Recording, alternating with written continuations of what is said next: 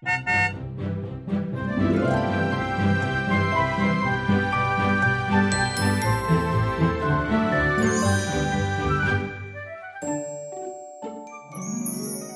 迎搭乘 JK 的身心灵游园车，Life is fantastic。我是 Jerome，我是 Kevin。Kevin，我们又回到职场的这个系列了。我们上一次啊，呃，聊到的其实是领导力。对对对。然后这一次跟领导力相关的第二种力，职场力，就是幕僚力与专业力。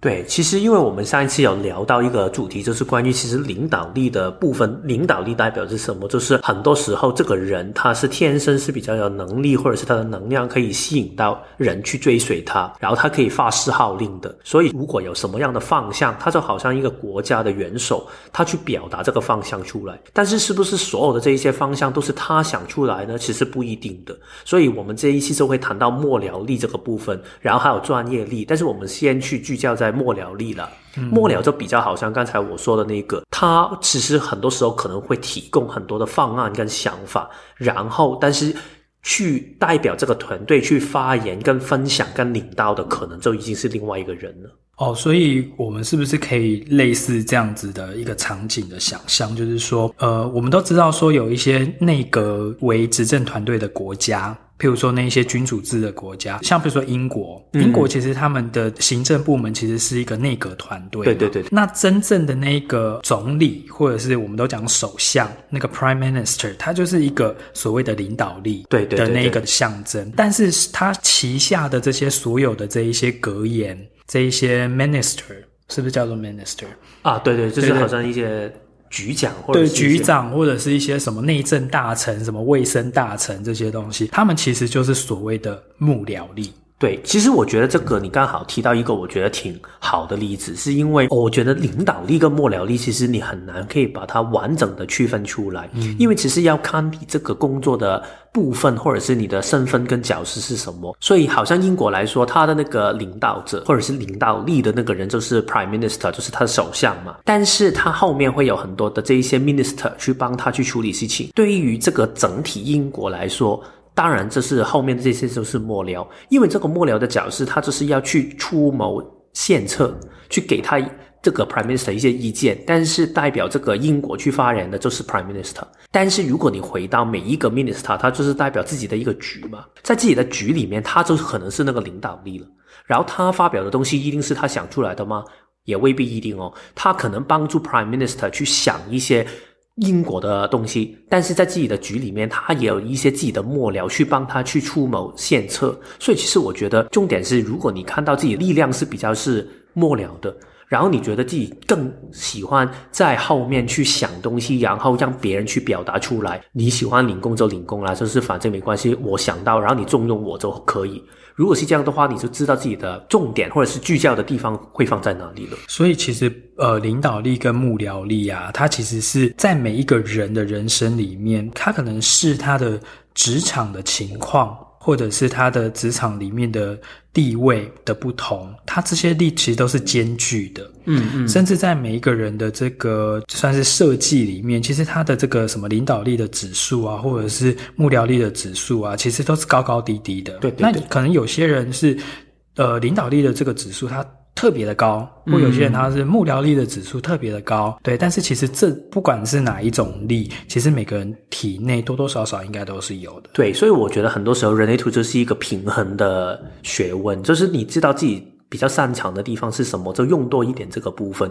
所以，好像刚才说那个英国的例子，如果你知道自己是比较偏是末僚力的一个人的话，那你可以做的事情就是，你知道你的贡献就是你要帮助你的老板，就是那个 Prime Minister 去达成他的目标。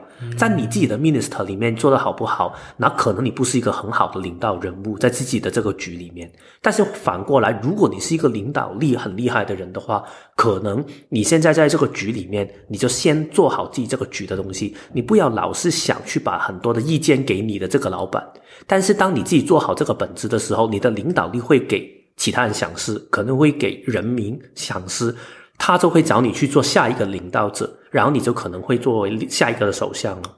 嗯嗯，所以就是看懂自己最擅长的是什么，我觉得这个比较重要。嗯，他要对他的领导者提出，就是有点像献策，嗯，或者是。变成他的智库这样子，帮他想一些点子啊，或提供一些方向，提供一些建议给他的话，其实我刚刚想到，就是在中国古代，其实最典型的人物应该就是像诸葛亮吧？对对对，他应该就是所谓这个幕僚力的典型。其实我觉得大部分的这些丞相，丞相，对对对对，就好像什么那个李斯啊，或者是魏征啊，对那些就是很。给皇帝很多谏言的那些，嗯、其实他们也是。但是我觉得诸葛亮当然就是一个代表性的人物。对，因为你看哦，他有他自己掌控的东西吗？他可能有一点，但是大家最记得他的能力就是他给刘备要走的方向是如何去走。嗯，就是你要去首先跑到那个四川去，嗯、然后去在那边去订立自己的版图，然后就是跟魏国跟那个呃宣传他们去三分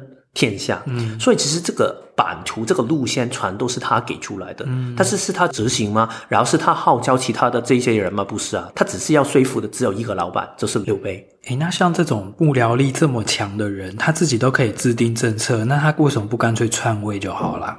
对。但是有时候你就会发现到，如果你要他自己去号令别人，其实别人就不相信他，他就叫不动别人。对，只有那个领导力的人才叫得动大家。对，因为你看刘备为什么他这么有能干，去可以啊、呃、说服别人？我们上一次不是有说过吗？他就很喜欢哭嘛。嗯，这一种能力是他可以去领到的。但是其实你知道，诸葛亮他有做过这个事情，在刘备死后，然后那个刘禅他就不是生产嘛，然后诸葛亮就领到这个那个蜀国去。北伐刺史，嗯哼，然后最后就是不成功嘛，所以之后就是有一些说法，就是把这个整个的国力消耗的很厉害。哦、当然有很多不同的版本的说法，嗯、但是我觉得这个也是一个很好的例子，就是如果你本身就是一个最擅长做幕僚的人，但是你偏偏就是觉得。那没关系啊，现在我有一个很重大的使命，所以我要领到大家的话，其实你用错力的话，你自己会受伤，他最后就是累死嘛。然后他同时也会让你的这个团队会走进一个混乱当中。嗯，因为听你这样讲的话，我觉得其实这个所谓幕僚力的这个很强的这个人啊，他真的人生中难免时不时应该会真的有那种夺权的那个心理耶。我觉得会啊。对啊，因为我自己都那么能干了啊，你的这些政策都是我想出来的，那我干脆自己执政就好了。嗯，其实对啊，我觉得一定很多人会这样去想，就是反正。你做的事情不是我给你的意见吗？就算我之前在做职场个案的时候，也会有一些人跟我说，就是为什么我的老板就是要把我说出来的意见，然后他就拿去邀功。嗯。但是我觉得有时候就是，如果你的角色真的是这样的话，其实你更可以让别人去成功的话，用这个方法去处理的话，你自己也觉得舒服的话，我觉得这是 OK 啊。因为有些时候，其实有一些人就是不喜欢站在一个领导者的角色里面，站在所有人都看着的面。最好就是我在背后给意见，然后有什么事情不用我去交代。有一些人就是比较喜欢这个做法。如果是这样的话，我觉得用这个方法也挺好。因为其实站在人前要为这个团队负责任，作为领导不是只有好的面相哦，你也是有事情出包的时候，你还是要负责任的。所以不是每一个人都喜欢站在这一种的角色下面的。就是，比如说工作，如果分幕前的工作跟幕后的工作的话，嗯、有些人他是喜欢做幕后的工作啊。对啊，对啊，对啊，对啊。对啊，因为做幕前的，你当那个领导者，你又要抛头露脸，对，对不对？那如果我今天是只是在背后做一个幕僚，我帮你献策，然后我在后面帮你分析跟评估，那我都躲在幕后，因为有些人他喜欢躲起来，嗯，他不喜欢就是暴露出来，而且站在幕后也不代表一方面你的能力是不好的。因为其实有一些人在幕后可能会做得更好。现在不是有很多的电影？以前我觉得看电影很多时候我们都会看中就是谁是那个男主角跟女主角嘛。但是现在资讯比较方便的时候，我们很多时候就会找来就是看导演是谁，编剧是谁，然后甚至是可能他们后面的灯光团队或者是他们的服装团队是谁去做设计的。所以其实我觉得，如果你在幕后可以做得很好的话，你不用担心最后还是会有人看到是你的这个影响力。幻想一下，如果现在连续几次的这个奥斯卡的那个得奖的服装，原来对最后大家都发现原来是你去做的话，那当然大家就会觉得哦，原来你就是厉害。而且行外的人可能不知道，但是行内的人一定会知道，就是你这个人厉害，让这个电影可以走到某一个更好的表现。所以不要担心，在幕后做事情的这种幕僚力，其实不代表是没有人看见你的。嗯，但是幕僚力是不是就是要他要心甘情愿的去帮助他，嗯，某一个主导的对象去成功？对对对，我觉得有一点像，就是你真心的相信你这个领导者，他是有他的智慧的，嗯，然后你愿意跟他做出一个合作，然后你愿意去交出你自己的一些意见给他，然后因为你觉得我把意见给你的之后，你可以带我们走得更好。所以如果你有这个胸襟的话，你觉得哦，没关系啊，就是我觉得。我的东西可以给你去用，因为你是一个有能力的人，我觉得这个就是一个很好的合作，然后大家都可以走得更好更远。嗯，因为这样听起来，其实是不是以四种类型来讲的话，有一点这个幕僚力是有点比较偏投射者的感觉啊。嗯，坦白说，我觉得我一开始去想出这个幕僚力这个定位的时候，我也真的比较觉得投射者是适合的。但是好像我们上一期说，不是代表你是显示者，你就一定是领导者，然后你是一个。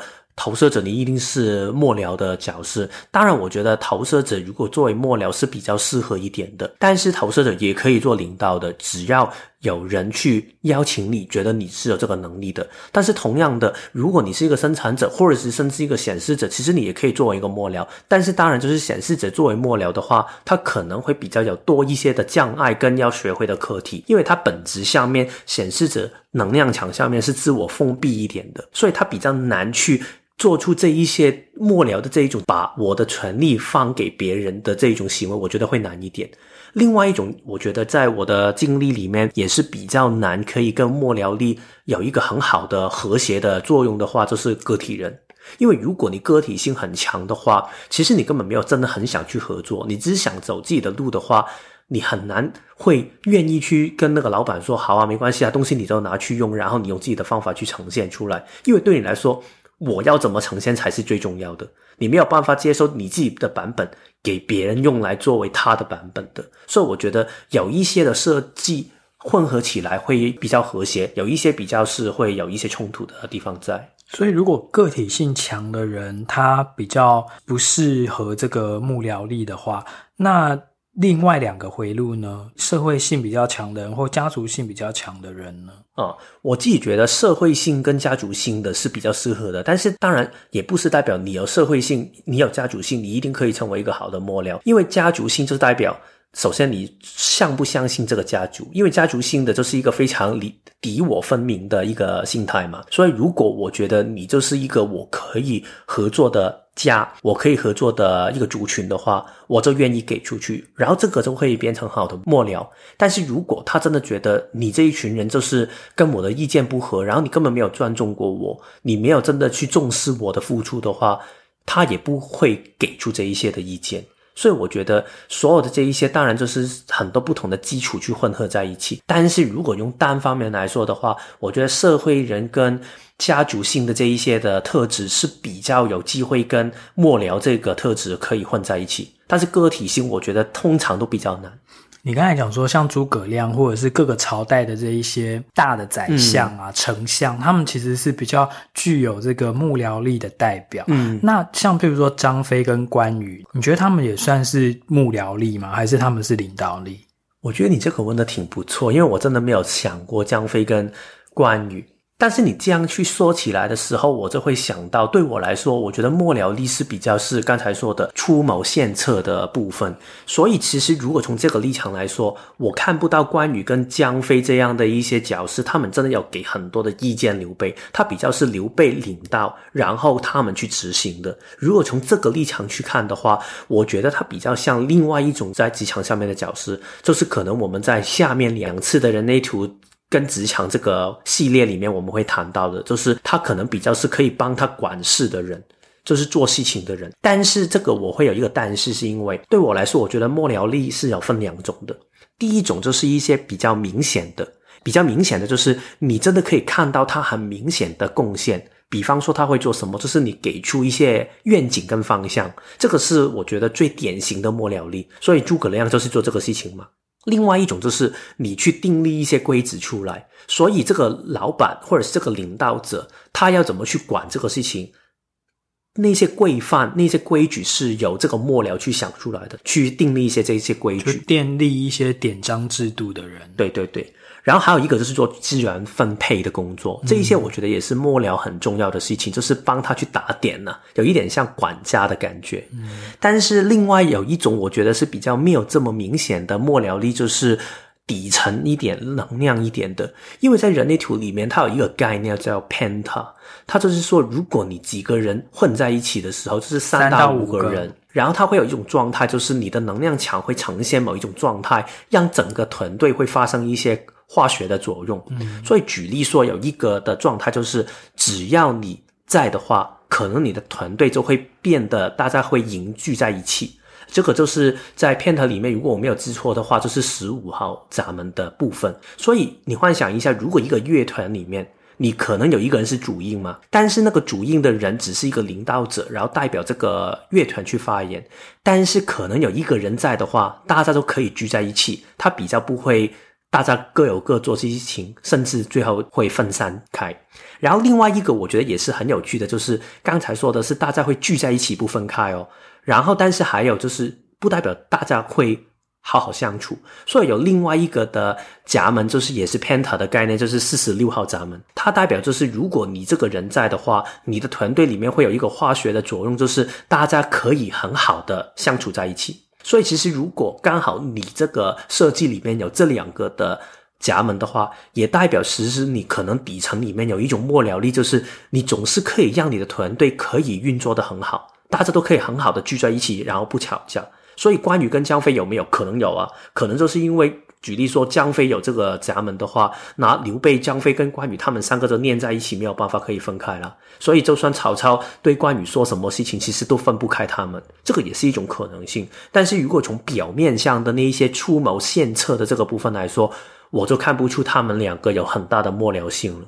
嗯，所以其实你刚才举的这一些例子啊，就是所谓的。很好的幕僚，嗯，他可能会有的一些特质或特色，而且很多其实只是基于他的人类图里面，他就有某一个特定的闸门，对对对，然后他的存在本身在能量的层次上面，他就可以为这一个团队带来一个既定的幕僚的效果。嗯，那像这种幕僚力很强的人啊，他在职场上面有没有一些重点他需要学习的课题啊？嗯。我自己的经历里面，我觉得有几个很重要的事情。第一个就是刚才说的，你真的要愿意真心的相信，其实你可以站在后一点的位置。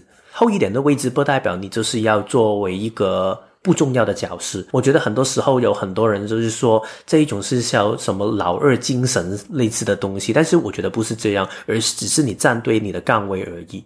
所以，其实重点是，当你相信原来你可以透过支持对方、支持你的老板，或者是支持你的派档，可以飞黄腾达的话，可以让他可以更多人知道的话，其实可能你也可以获得你的成就，然后别人也会可以看到你的这个贡献。我觉得这个是刚才我们有提到，但是也值得重新强调一下的一个课题。嗯哼，嗯，就是你支持你的老板成功，然后你在旁边也可以跟着吃香喝辣。对对对，类似这样的概念。嗯嗯，那还有没有什么其他要学的课题呢？我觉得另外一个就是，其实很多时候我们觉得自己是末了的时候，我们就很容易会把责任扛在自己的身上。我刚才举的那个例子就是刘备死后之后，诸葛亮就把整个东西扛在自己身上嘛，背在自己身上。其实你很容易会因为你觉得这个团队就是需要你。所以你什么东西都牺牲自己，其实其中一个末了的，刚才我们说的是资源分配嘛。其实我觉得这个也是很典型的课题，就是如果你作为一个资源的分配者，当你要分配的过程里面，你会很容易就是觉得大家觉得不公平。当大家觉得不公平的时候，你会怎么做？就是把自己的份也分给大家，让大家都开心。如果你要这样的一个取态的话，你很容易就会牺牲自己。但是如果你想一下哦，你现在在一个末了的工作底下，连你自己也过不好的话，第一个，你根本就没有吸引力去让对方觉得你是很懂去分配资源；另外一个，你根本做得不开心，那你又怎么可能可以继续去贡献下去呢？我觉得这个是我对我来说第二个很重要的。部分。那如果你今天作为一个幕僚啊，一开始的时候，你的老板是很信任你的，而且你提出来的这一些献策或这些建议，嗯、他都是非常的从善如流，非常的都是开开心心的采纳，然后说、嗯、哇，你好棒哦，你是我的得力助手什么之类的，没有你就不行什么。结果到某一天，你忽然发觉说，诶，他对你的态度都转变了。嗯，你提出来的东西，他就觉得说，嗯，怎么好像就。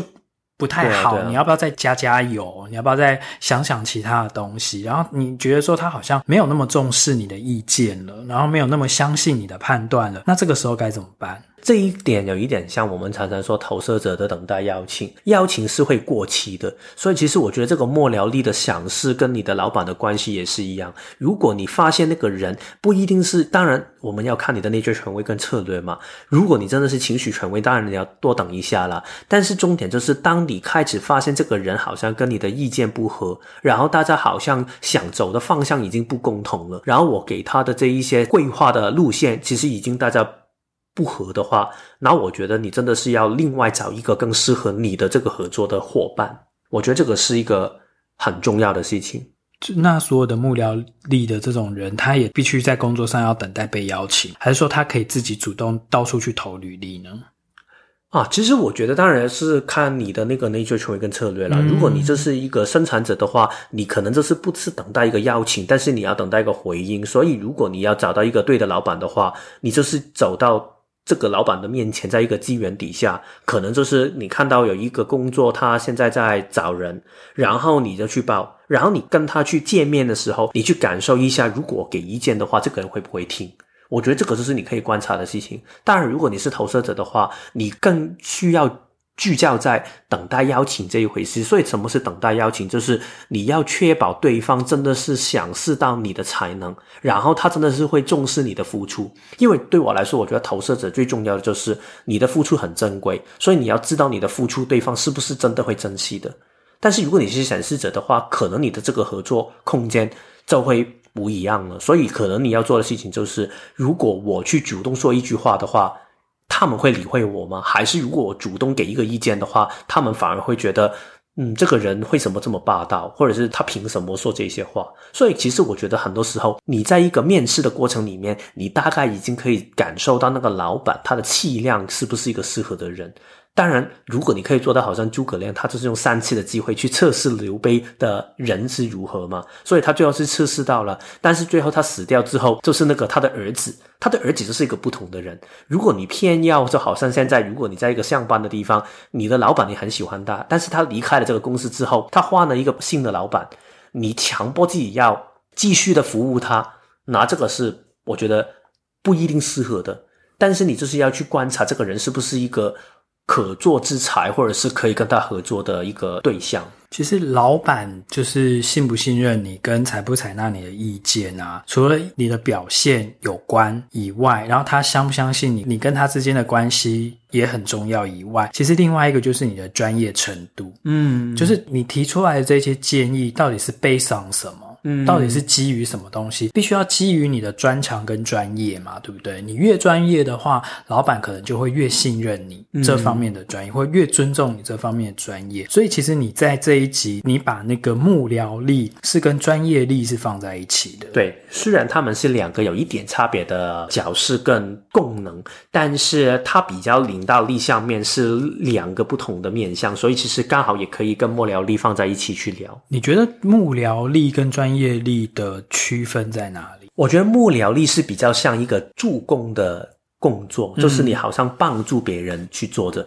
有一点像，如果你要你们要打篮球的话，它比较像就是那个 assist 嘛，嗯、我传一个球给对方，但是得分的那个就是好多人看到的就是那个明星，但是我是去做传球的工作。可是他们也会数啊，这一场里面助攻了几次，对对，所以还是会看见，所以还是算你的成绩啊。对对对，对但是通常大家最喜欢看到就是得分，对啦，尤其是足球，我觉得更会比较就是看得分。对但是如果专家型，他比较就是他在某一个领域里面非常的擅长，嗯，所以他做的事情不像末了，他不是去协助另外一个人可以做到好的成绩，他是在自己这个单位里面，他做一个其他人可能都不懂，但是只有他懂的这个事情。我觉得这一种的表现，如果你懂人类图的话，它比较就是一种个体性一点的呈现，就好像是他只专注在自己擅长的部分去做，但是他这个专业。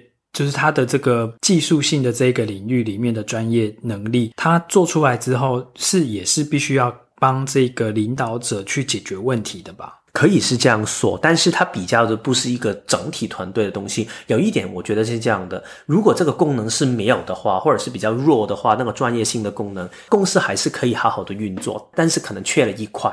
但是如果你幕僚没有的话，其实根本我举例说，这个领导者其实他根本不知道他的方向，这个公司会乱到一团糟。所以我觉得在幕僚的这个部分里面，它还有一个很重要的地方，就是如果你这个人乱掉的话，如果你因为外面的事情发生，所以你乱了你的节奏的话，其实你整个团队都会乱。所以那个重要性很重要。在我的这个解读里面，我常常会称这一种人叫团队的灵魂。或者是英文我叫做 team enabler，就是你让这个 team，让你这个团队可以成为什么？所以其实没有你的话，这个团队就会，我不可以说毁灭，但是就是好像会崩溃掉，就是没有办法可以走动的样子。但是专业性是让你这个团队里面某一些范畴是有一个很厉害的部分。所以我举一些比较实在的例子，就是好像公司里面可能你会计的东西。可能这个就是很专业的部分，所以其实如果你没有这个会计的部分的话，公司还是可以有一定的运作的模式。但是如果你有一个专业的会计的话，你整个公司里面你某一些范畴就会有一个很大的提升。但是会计他平常不会跟这个公司做出一些很 day to day，就是每一天的运作的东西。但是你需要它的时候，你就会找它。IT 也是这样的东西，其实我觉得人资有某部分也是这样，但是现在很多公司是越来越强调人资这个部分，但是我觉得还是有很多这一些的公司里面的 function 或者是这一些职位是比较是专业性的。嗯哼，那像这种专业型的这种人才啊，他在职场上面那。他有没有他重点要学习的课题？嗯，其实我觉得我们所有东西都是二元性的，所以其实如果你是个专家，另外一个面向就是他的反面，就是你很不懂跟其他人相处，或者是你想的东西，或者是你聚焦的东西是太专业了。你应该也会遇过有一些 IT 的同事，或者是有一些会计的同事，就是你根本不知道怎么跟他沟通啊。就是好像他们说的语言就是外星语，你根本不知道怎么跟他们可以找到一个共同点。所以其实我觉得，作为专业人士，虽然可能你的本质上面真的是比较个体性、比较独特性，但是也不代表你永远不需要跟其他人合作。其实你越要专业的话，你越需要跟其他人合作。怎么说？就是因为如果你是一个非常专业的人的话。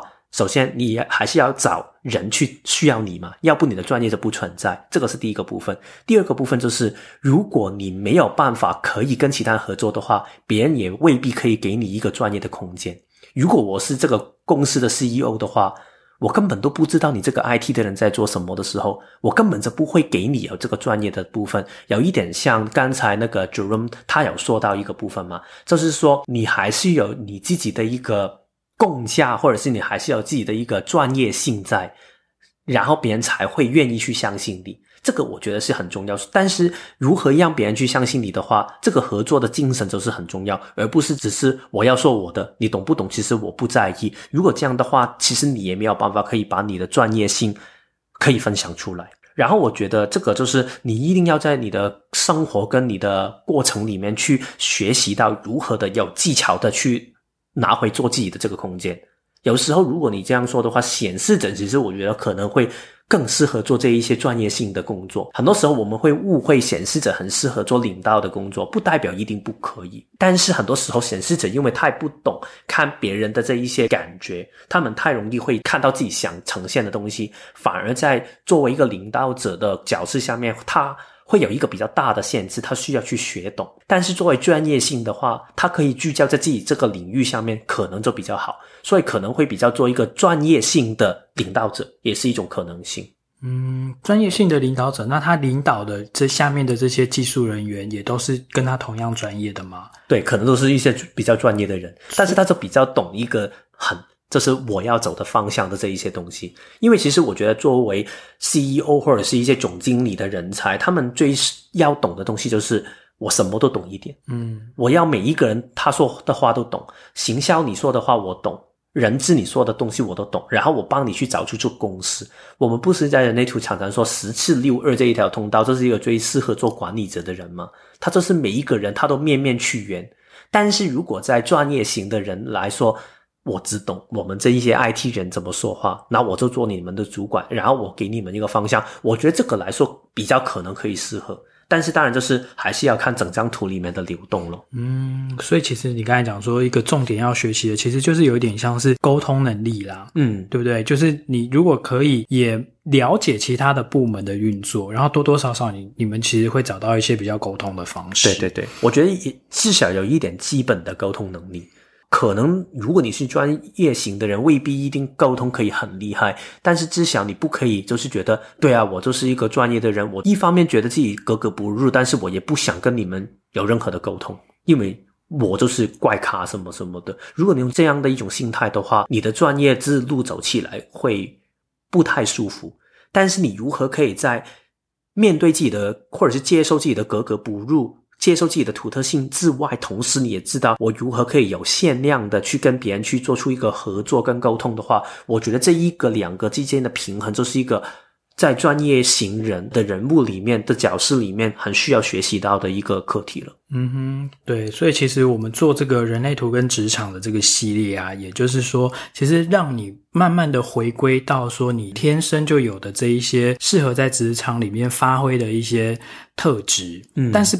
不代表说你只要照你原本的这些去 run 就好哦，对，因为其实很多职场的能力，很多还是后天你必须要去培养跟学习。对对对，因为这毕竟是一个团体。这毕竟是是一个团队，然后有人的地方就有江湖嘛，嗯，那有江湖的地方其实就有很多的是是非非，所以其实很多事情是在职场里面你才会慢慢慢慢去学到的。对对，而且也不要觉得就是拿我天生就会啦，所以我不学，最多我就是没有提升。其实我觉得人类图的东西二元性嘛，当你这个东西是你的。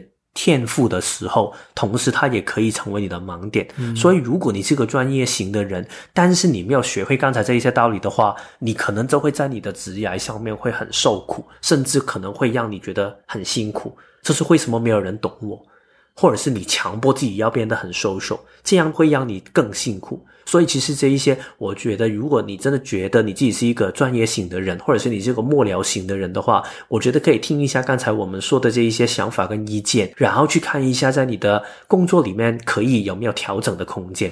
嗯嗯，好，那我们这一集的这个幕僚力与专业力就讲到这边喽。那我们下一个礼拜呢，我们是要来聊什么？我们就去邀请 Noel 来跟我们去聊一个主题，就是关于心灵的美。所以它里面会说到，就是其实，在身心灵这个世界里面呢，我们常常会听到，就是如何好好的打理我们的灵性啊，或者是我们怎么看事情啊，我们的觉察等。但是其实，其实身心灵第一个字就是身体嘛，所以其实所有东西都还是从照顾我们的身体开始。所以下一集我们就会谈一下身心灵这个角度里面如何好好的打理好自己的身体。嗯，好好拥抱自己的身体。好，那我们就下周见喽，拜拜。拜拜。